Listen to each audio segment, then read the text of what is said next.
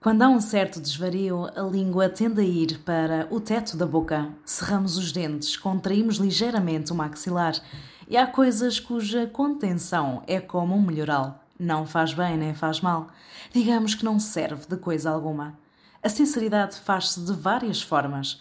Podemos calar a boca, mas o corpo sabe gritar o suficiente.